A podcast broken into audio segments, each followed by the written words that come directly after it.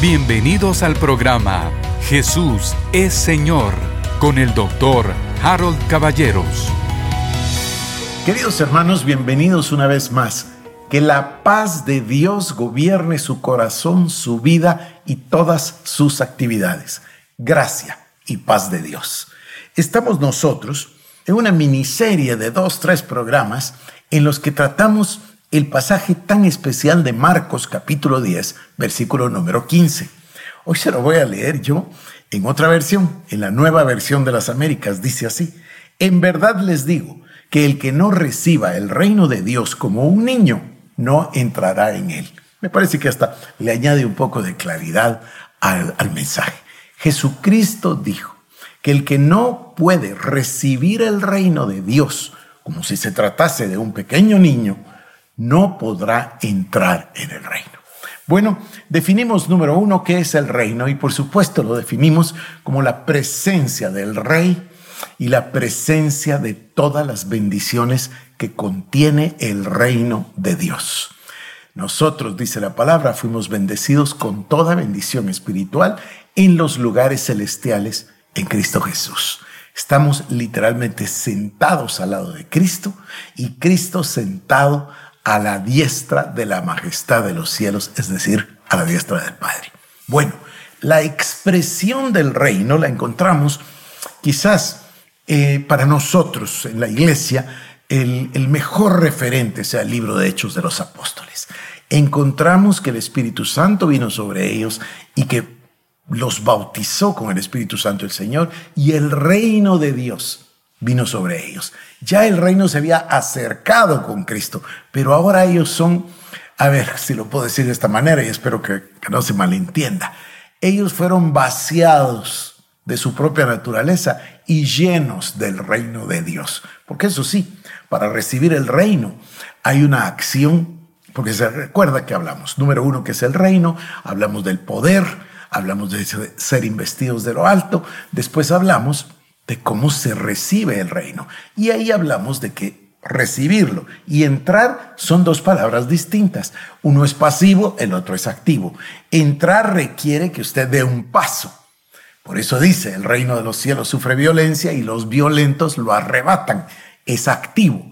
Pero recibir pareciera pasivo en el sentido de no hago nada, solo recibo.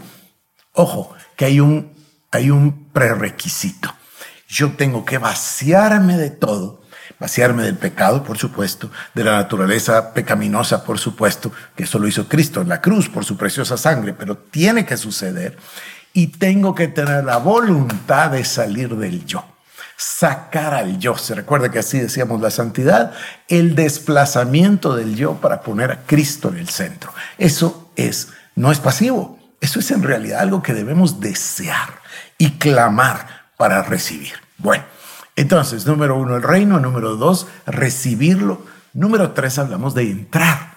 Entrar, como le decía, es activo. Ahora, ¿cómo se entra? Se recuerda que hablamos de la entrada de Israel a la tierra de la promesa, o de la entrada de la iglesia o de nosotros al reposo de Dios. Bueno, se hace algo activo. ¿Y cómo se entra? Por fe. Esto es, Así fue Moisés, así fue la promesa que Dios le había dado a Abraham, Isaac, Jacob. Así entró el pueblo de Israel con fe. Y así entramos nosotros en el reposo de Dios a través de la fe. Ahora, la última parte del pasaje dice que debemos recibir el reino como si fuésemos niños. Entonces pensemos en qué es lo que reciben los niños. Bueno, un niño recibe las cosas espontánea y naturalmente. Mire, los niños no vienen a preguntarle, disculpe, ¿usted quién es? los niños saben de que usted es el papá de su papá. Estoy pensando en mis nietos. Por cierto, le cuento, ayer por la noche añadimos un miembro a la familia. Mi hija Andrea tuvo un nietecito que se llama Joaquín. Así que ahora tenemos cuatro nietos, Cecilia y yo. Uno de Harold y tres de Andrea. Tres varoncitos y una niña preciosa. Bueno, estos niños me han enseñado muchísimo, porque para ellos es lo natural. Gabriel, Gabriel que es el mayor, que tiene cuatro años, Gabriel entra aquí a la casa, sube, mire, todo es de él, es lo natural, es espontáneo. Un día lo llevé a conocer mi oficina y entonces subimos y dice, ¿y aquí qué es Abu? Y porque me dice Abu. Y entonces le digo, es mi oficina. Ah, y un día va a ser mía Abu. Para él es lo natural. Yo suelo decir que esta no es su casa, son sus dominios, porque todo es de él y todo pregunta y todo toca y todo mira. Es tan cuidadoso y tan inteligente. Igual es ella, igual es el bebé de Harold y así va a ser seguramente el cuarto. Es algo espontáneo, es natural. Yo voy a poner un ejemplo que leí. El ejemplo del rey, el futuro rey de Inglaterra, el príncipe Carlos. El príncipe Carlos es el hijo mayor de la reina Isabel. Entonces, ella es la reina y de repente este niño nace. Este niño, pues obviamente a los pocos días no sabía hablar, no sabía hacer nada, pero ya era el futuro rey de Inglaterra lo recibió, ¿cómo lo recibió? Como niño. Ah, un día ya se fue enterando y conforme crece, más eh, realización acerca de sus uh, obligaciones. Pero fíjese, como niño no hizo nada, absolutamente nada para recibirlo. Y esa es la actitud que Dios está esperando de nosotros, que como que fuésemos niños, nosotros nos acerquemos al Padre. ¿Por qué se llama Padre entonces? ¿Por qué habla del espíritu de adopción? ¿Por qué dice que somos herederos suyos, coherederos con Cristo Jesús? Todo esto nos lo dice para darnos una figura. Y esa figura es la figura del Padre. El Padre que es amor ágape, el Padre que es amor incondicional, Dios Todopoderoso. Entonces nos acercamos a Él como se acerca a un niño, con plena certeza, con plena fe, con plena, esta palabra está mejor, con plena confianza.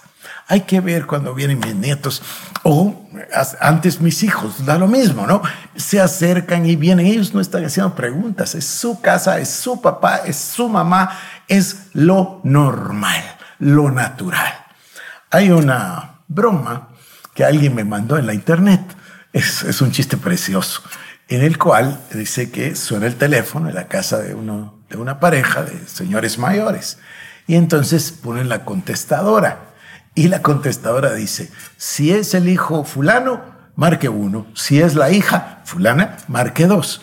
Si quieres que recoja a tus hijos en el colegio, marca tres. Si quieres que los traiga a almorzar, marca cuatro.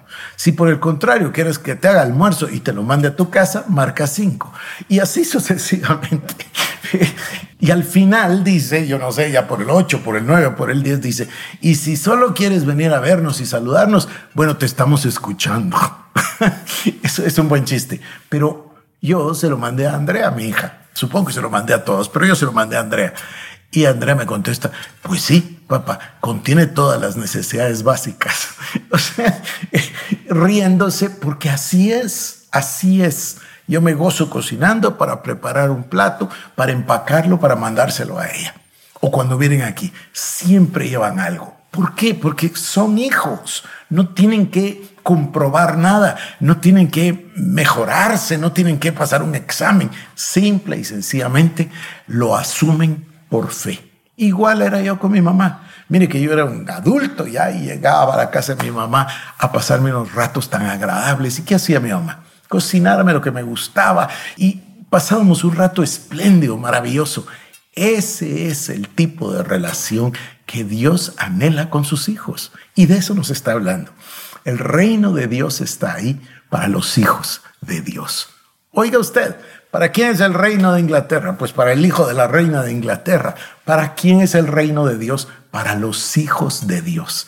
Cristo la cabeza, nosotros el cuerpo. Esa es la idea.